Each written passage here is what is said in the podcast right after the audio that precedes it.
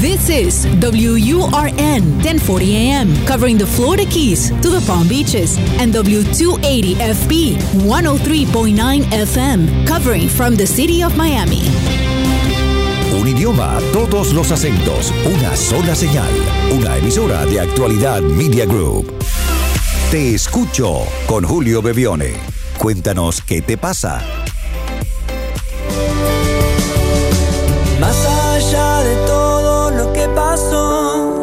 Las heridas y el dolor, lo difícil. Hola a todos y bienvenidos otra vez a Te Escucho. Este es el episodio número 94 de esta excusa que tenemos cada semana para quedarnos un poco más quietos con respecto al mundo, pero inquietos con nosotros, para ver qué nos pasa, qué nos está pasando, qué, de qué va nuestra vida, ¿no? Claro, usando las historias de los demás para revisar nuestras propias historias. Recuerden que si quieren dejar sus historias, sus preguntas o compartir un mensaje, siempre lo pueden hacer dejando su mensaje de voz al más 1-305-824-6968 a través de un WhatsApp. Van a WhatsApp, allí dejan este, buscan este número, lo pueden guardar de hecho en su agenda como un número donde puedan compartir aquello que sienten en el momento que lo sientan. No necesariamente tiene que ser hoy, pero saber que hay un número en el que puedo compartir mi historia, no solamente para escuchar una respuesta, sino para compartir con el mundo, siempre hacer este gesto de compartir con los demás lo que nos sucede, siempre alivia el corazón o la mente en algunos casos de otras personas. Les recuerdo el número para que lo guarden, es el más 1-305-824-6968. Iniciamos con el primer mensaje de hoy. Aquí estamos, aquí estoy. Te escucho.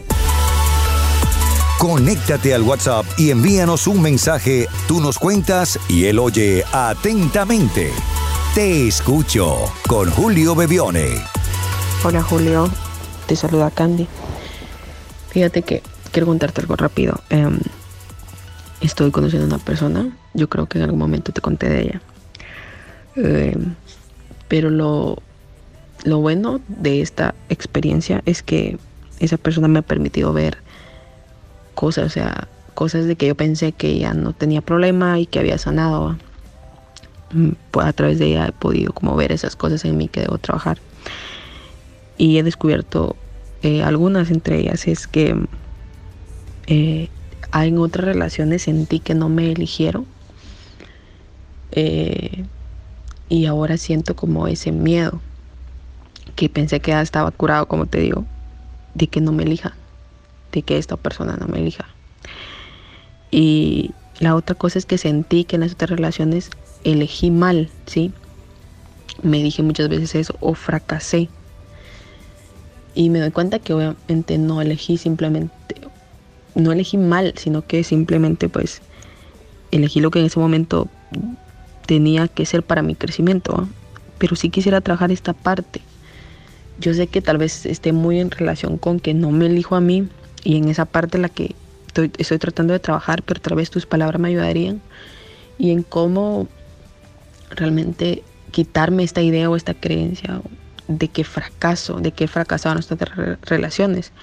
Eh, yo sé que no es verdad, pero como de verdad quiero trabajar en eso para, para que ya no es o sea, ya no, ya no relacionarme con esas ideas y que me causen tanto conflicto. Yo sé que esta persona me está ayudando porque está mostrándomelas y yo estoy tratando de hacer mi mayor esfuerzo con la conciencia que tengo ahorita, pero quisiera escuchar tus palabras, o ¿qué, qué, qué me podrías decir de esto? Gracias querida Candy por compartir esto y nos traes un tema que nos va a sintonizar a muchos, porque todos en algún momento no hemos sido elegidos. A veces como pareja puede que sea donde más nos ha dolido, otras veces en una posición de trabajo, ¿no? Alguien que nos dijo, no, contigo no, y lo hemos sentido personal, porque muchas veces no nos van a elegir. No somos, no somos un material este, tan popular como para que todo el mundo guste de nosotros. Por lo tanto, saber que no nos van a elegir es parte del proceso de la vida. Pero cuando eso nos duele es lo que nos debe llamar la atención. Es decir, no debemos trabajar para que todos nos elijan o para ser agradables ante todos, sino para saber por qué nos duele cuando alguien no nos elige. con el no sentirnos suficientes ¿no? para ser elegidos como pareja. No nos eligen o hemos dejado también de elegir a otros que compartimos. A veces perdemos ese vínculo. No solamente eh, eh, implica al iniciar una relación que alguien no nos elija como pareja cuando ya eh, cuando, cuando nos estamos conociendo, sino que muchas veces nos dejan de elegir aún en la relación. Por eso esto es más amplio y vamos a ampliar el tema no solamente para tu planteo, que es el de cuando alguien no me elige, sino cuando alguien que me eligió deja de elegirme. Pero, pero no me lo dice, no, no está tan claro. Seguimos en pareja, seguimos juntos, pero ya no me elige. Y también podemos agregar a más personas dentro de este tema, porque a veces esto no nos ocurre en experiencias tan eh, valiosas, importantes, trascendentes como una elección de pareja o, o alguien cercano a nuestra vida, sino a cuando no nos eligen, por ejemplo, en las redes sociales. Hay gente que se frustra cuando alguien no comentó su, su, su fotografía o su comentario, o cuando, o cuando, bueno, cuando alguien no solamente no contesta, sino que nos ignora completamente porque hace un comentario que no tiene nada que ver con lo que hemos dicho y, nos sentimos poco mirados, ¿no? poco apreciados. Esto para que vean el amplio espectro que incluye el no sentirnos elegidos y sufrir por eso. Y aquí hay que decir que todo comienza cuando uno no se elige a uno mismo. Cuando piensas que no eres suficiente y comienzas a hacer de más, a no sentirte suficiente tampoco es suficiente lo que hago, entonces este sería, este sería el primer indicio de que estamos actuando eh, en función del otro, en función de agradar, no en función de nosotros, no en función de lo que queremos compartir, sino en función de lo que el otro necesita para que nos mire, ¿no? Por eso a veces las personas que no se sienten suficientes suelen ser personas más invasivas en las relaciones de pareja. Y a veces no nos eligen por eso, porque cuando encontramos a alguien que sentimos que nos puede dar lo que nosotros queremos, le enviamos demasiados textos, estamos demasiado entregados y puede que la otra persona se asuste, ¿no? Esto suele ocurrir, en general, porque estamos recreando una herida que nació en los primeros años. Puede ser que no nos hemos sentido elegidos en nuestro hogar, nuestro padre o nuestra madre. Generalmente suele ocurrir que hubo varios hermanos y en la relación con esos hermanos nos sentimos que querían más a los otros que valoraban más a los otros. Esto no necesariamente tiene que haber sido así, pero es lo que hemos sentido, lo que nosotros hemos percibido. O a veces podemos ser hijos únicos, pero que nuestros padres han tenido otros intereses desde nuestra percepción. Por ejemplo, padres que han trabajado mucho. Entonces, claro, cuando queríamos contarle algo no tenían tiempo. Entonces hemos perdido el interés de contárselo porque no somos prioridad en su vida, sino su trabajo. Y entonces esta percepción del mundo de el no recibir el cariño, el afecto, la mirada de los padres, suele crear este tipo de condicionamientos para luego volvernos demasiado exigentes en solo depender del amor que nos van a dar o de la atención que nos van a dar. Y recuerde esto, una cosa es no ser elegido, que es una posibilidad, y diría en algunos casos un elogio. Yo cuando, por ejemplo, alguien que es muy diferente a mí no me elige, lo tomo también como un elogio, porque digo, qué bueno que él pudo marcar la diferencia y entender que no tenemos mucho por compartir y podemos respetarnos por eso, pero no necesariamente la otra persona va a gustar de mí, porque claro, no, no hay manera en que pueda lo que tengo para ofrecer a la otra persona le agrade, o al revés, ¿no? A veces el no elegir a alguien también para la otra persona es una confirmación de que va, que va en buen camino, pero otra es sufrir por eso. ¿Y por qué es tan importante atender ese dolor, ese sufrimiento? Ya vamos a ver qué podemos hacer. Y es que el deseo de ser elegidos y no reconocer que es nuestra carencia, sino que creemos que el otro no tiene la capacidad de darnos algo y nosotros tenemos que conquistarlo, hace que negociemos lo que recibimos, es decir, que vayamos de alguna manera mm, pidiendo cada vez menos con tal que nos acepten eh, y nos vamos sobreadaptando a los intereses del otro. Por ejemplo, una, una, una situación básica, pero imaginemos que María conoce a Luis. Luis los domingos solo mira fútbol y no quiere saber nada de María, pero María sí quiere saber de Luis. Entonces María va negociando y empieza a interesarse por el fútbol y empieza a aprender, no sé, de, las posiciones en la, en la cancha y empieza a leer información sobre Messi solo para tener con quién compartir o para poder llegar a Luis, porque Luis no la está eligiendo. Pero en lugar de plantearse de que quizás Luis se puede tomar el día y ella decidir hacer algo con ella misma ese día, o en todo caso no elegir a Luis, lo que hacemos es empezar a sobreadaptarnos. Y claro, esto tiene un costo muy alto, porque al principio está la esperanza de la conquista. Pero cuando van ya dos años donde todos los domingos, ahora yo me intereso más por fútbol, pero él nunca pensó que podríamos hacer otra cosa, nunca me dio nada a cambio, no lo podemos sostener y eso suele terminar en un fuerte enojo, comenzando por frustración, pero en un fuerte enojo.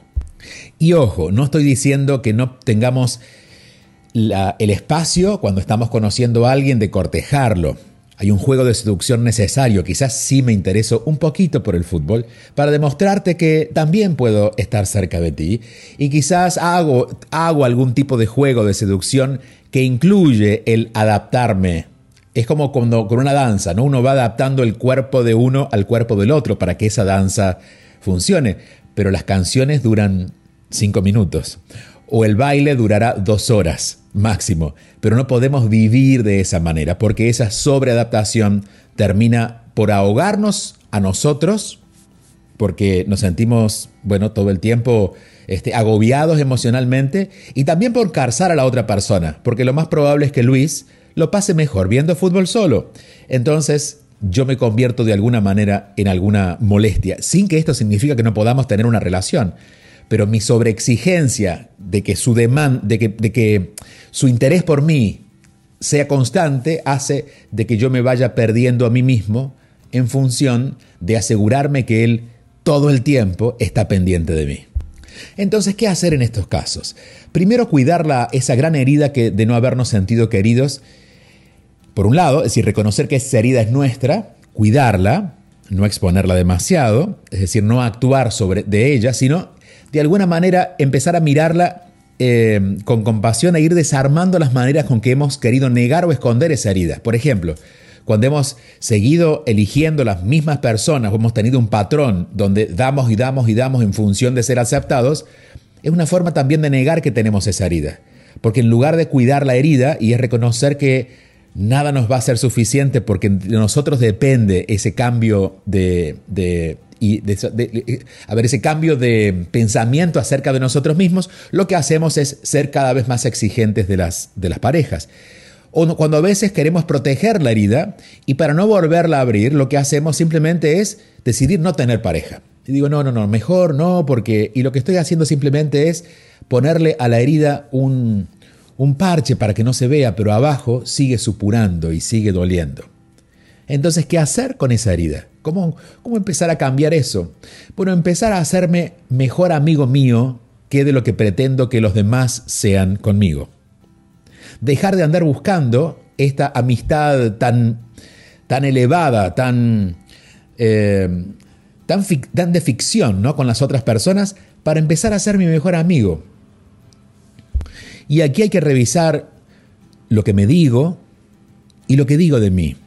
Por ejemplo, una expresión que en mi caso ha sido muy común, especialmente en, mi tercera década, en mis 20 años, y era, soy un desastre. Bueno, de verdad soy un desastre porque si soy un desastre, voy a tener que buscar a alguien que necesariamente me traiga orden a mi vida y voy a depender de esa persona y voy a tratar de contarle quedarme al lado de esa persona que me trae orden a mi vida. Bueno, negociarlo todo, con tal que no se vaya. Pero cuando cuestiono de ¿Soy un desastre? ¿De verdad soy un desastre? ¿O quizás soy alguien que está aprendiendo a organizarse? Cuando me doy cuenta de cuál es mi herida, dejo de buscar la solución afuera, en el otro. Dejo de buscar que alguien me traiga la solución para empezar a cambiar esa percepción acerca de mí. Entonces, ¿qué es lo que me digo? Y cuidar que eso que me diga sea amoroso y cuidadoso. ¿Y qué es lo que digo de mí ante los demás? Grabémonos en todo caso. Pongamos el teléfono a grabar cuando estemos en conversación con nuestras amistades y después escuchémonos. ¿Qué decimos de nosotros? O también podemos hacerlo cuando estamos en una cita de pareja, solo para escuchar cómo nos manejamos. Y vamos a ver que nos cuesta hablar bien de nosotros. Que por el contrario, parece como seductor hablar como de nuestras zonas oscuras, ¿no? Y de lo que somos incapaces. Y esto me ha pasado siendo el protagonista de, un, de una cita amorosa, eh, o también viendo cómo la persona que estaba en cita conmigo intentaba, entre comillas, venderse desde su peor parte, ¿no? Como generando un poco de lástima, generando como mira cómo soy débil para que tú llegues a rescatarme. Es un juego que no nos sirve a ninguno de los dos. Entonces, ¿qué me digo a mí? ¿Y qué digo de mí? Deberíamos revisarlo. Estar alerta también a cuando me defino eh, ante la mirada del otro, cuáles son mis actitudes, si estoy realmente consciente de que estoy dando, pero también estoy recibiendo o solamente estoy dando. Cuando me angustie, por ejemplo, cuando quiera estar con alguien y me angustie no estar con esa persona, lo que nos angustia no es que esa persona no quiere estar con nosotros o no nos lleva el apunte o no nos mira, sino lo que nos angustia es que nosotros estamos haciendo evidente nuestra enemistad con nosotros mismos. Porque cuando yo soy mi mejor amigo, de alguna manera voy a valorar cuando quieras tú elegirme a mí, pero no voy a sufrir si no me eliges. Insisto, la herida es la que me causa dolor y esa herida está en mí. Por lo tanto, cuando el otro no me elige, no sufro por lo que el otro hace o deja de hacer conmigo, sino porque en esa relación contigo estoy poniendo la evidencia de que yo no me quiero suficiente. Entonces comencemos por lo más simple. Reconozcamos que somos buenas personas, que somos inteligentes, que muchas veces nos es incómodo reconocer esto porque la mirada del mundo es condenatoria. Es como, qué egoísta, qué creída esa persona que habla bien de sí mismo. Pero empecemos a hablar bien de nosotros. Y sobre todo en nuestros silencios con nosotros mismos, tengamos un discurso positivo acerca de nosotros.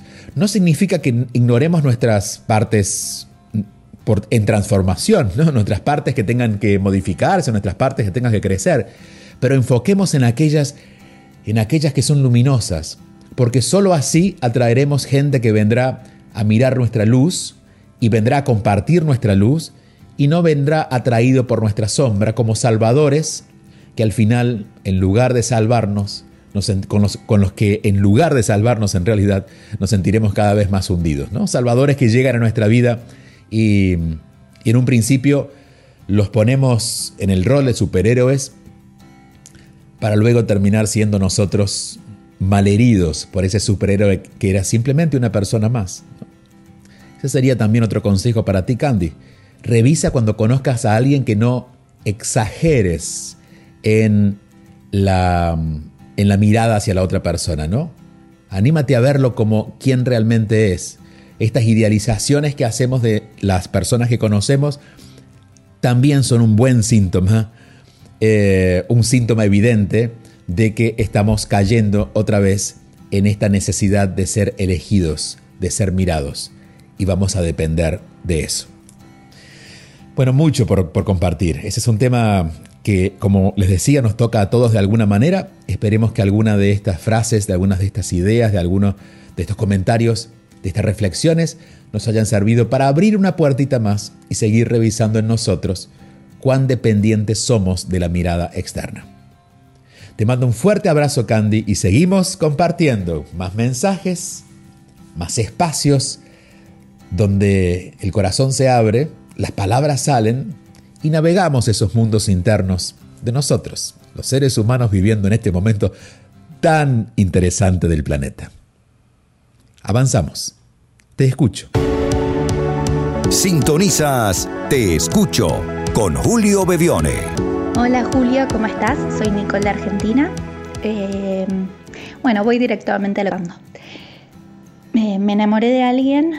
Eh, nada, era alguien que para una noche nada más. Y cuando fue esa primera noche sentí algo que nunca había sentido, que era como lo divino entrando a mi cuerpo.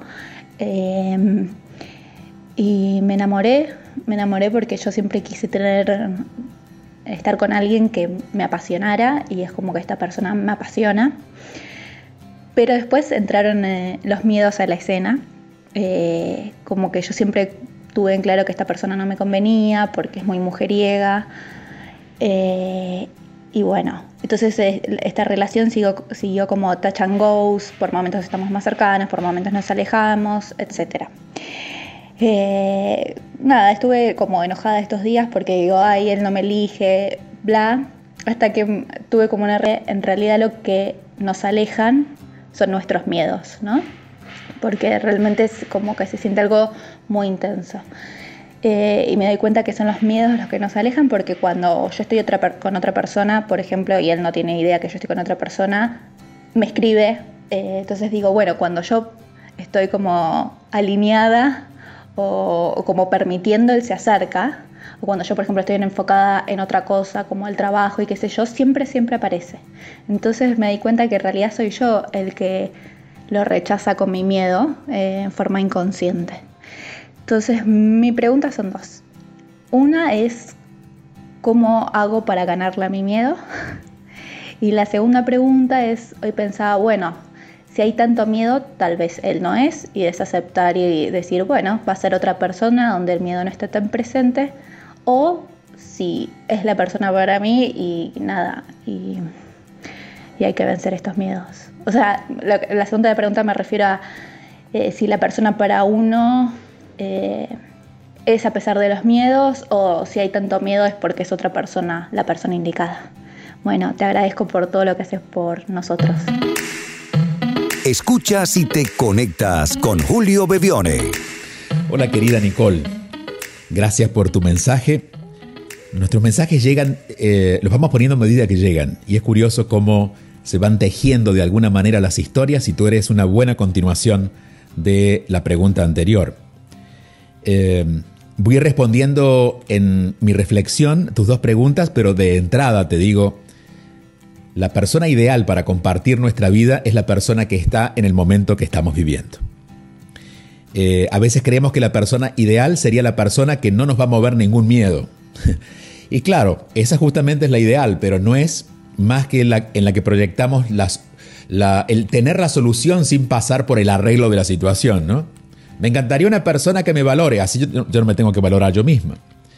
Por lo tanto, siempre, y e insistiré en esto, la persona ideal es la persona que está compartiendo tu vida en este momento. Que esa persona puede transformarse en la persona que más va a estar contigo o que va a quedarse contigo el resto de, de tu vida, hay muchas, muchas elecciones en el medio, pero te diría que eso se construye. Porque el alma no viene con el propósito de estar con Juan, con Pedro o con Pablo el alma viene con el propósito de vivir experiencias. Y si esas experiencias del alma la puedes vivir con Pablo, vas a estar siempre con Pablo. Pero cuando decidas que el problema es Pablo y tú quieras vivir otra experiencia, entonces tienes que moverte a Luis. Entonces, el hecho, o elegir estar sola, el hecho de eh, elegir personas o cambiar personas o cambiar circunstancias tiene que ver con que tú todavía crees que algún cambio puede ocurrir por fuera. Pero si ambas personas están comprometidas a vivenciar todo lo que la experiencia de la relación les trae, no habría necesidad de seguir eligiendo otras personas, porque no venimos otra vez aquí a estar con determinada persona, sino a vivir determinada experiencia y animarnos a vivirla con esa persona. Si esa persona la quiere vivir con nosotros, claro, el hecho de ser elegido es un poco la pregunta anterior, eh, sería como lo máximo que te puede pasar. Pero ¿cuál es el miedo aquí? Diría que el miedo tuyo no es a no ser elegida, sino es el miedo a ser elegida. Eh, aunque en realidad parezca lo opuesto a la pregunta anterior, básicamente damos vuelta por el mismo, mismo lugar.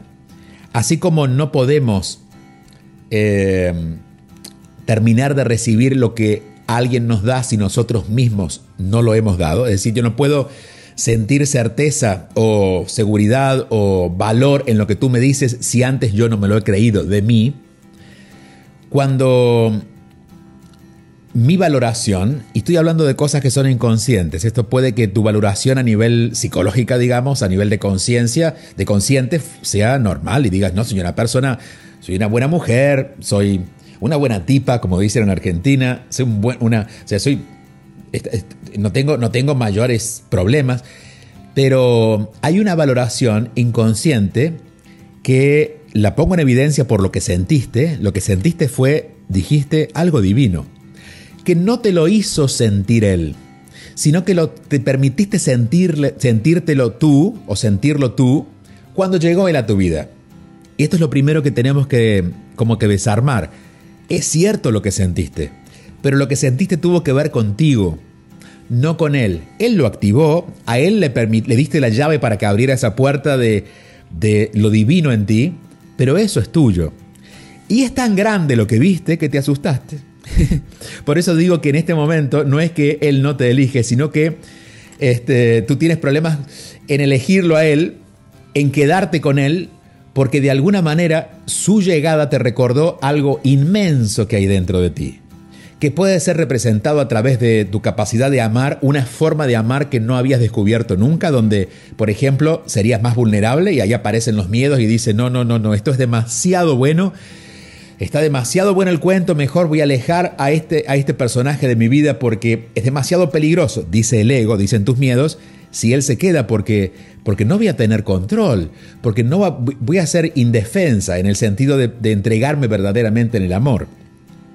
Entonces, te dejaría a ti ese trabajito y es revisar hasta qué punto tú no terminaste de aceptar lo gigante que vive en ti.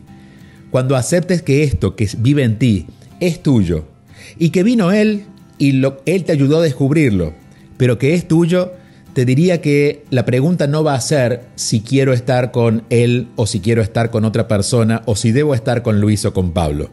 La pregunta va a ser, ¿yo estoy lista ahora para animarme a ser esta mujer que está mostrándose dentro de mí?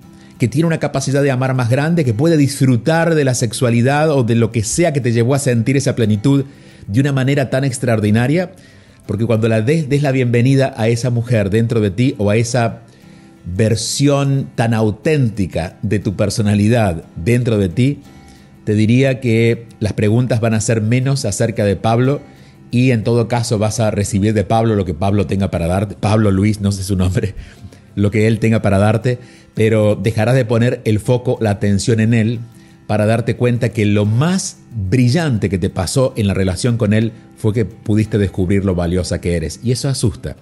Cuando encienden una luz muy fuerte, suele enseguecernos un momento, porque no pensábamos que había tanta luz y has descubierto todas las maravillas que hay en ti. Darle la bienvenida a esa majestuosidad interna. Eso va a hacer que después las relaciones con el mundo, incluidas las relaciones de pareja, Mm, sean un testigo de eso que has descubierto. Pero eso es tuyo. Cuídalo, hazlo crecer, consérvalo y sobre todo valóralo, porque es el gran regalo que te ha traído esta experiencia de esta relación, que continuará seguramente, será tu decisión, pero no pasa por la relación con él, sino por esta relación contigo que ha alcanzado otro nivel. Te mando un fuerte abrazo. Tenemos que dejarnos porque estamos pasados de tiempo. Les recuerdo el número de teléfono para que puedan dejar su mensaje de voz. Es un WhatsApp, el más 1-305-824-6968, más 1-305-824-6968. Y si quieren seguir en contacto en las redes sociales, nos vemos en juliobebione.com. Los espero en la comunidad. Hay mucho por compartir. Mientras tanto, desde Actualidad Radio le decimos hasta la próxima semana. Te escucho con Julio Bebione. Envía tu mensaje o video por WhatsApp y cuéntanos qué te pasa.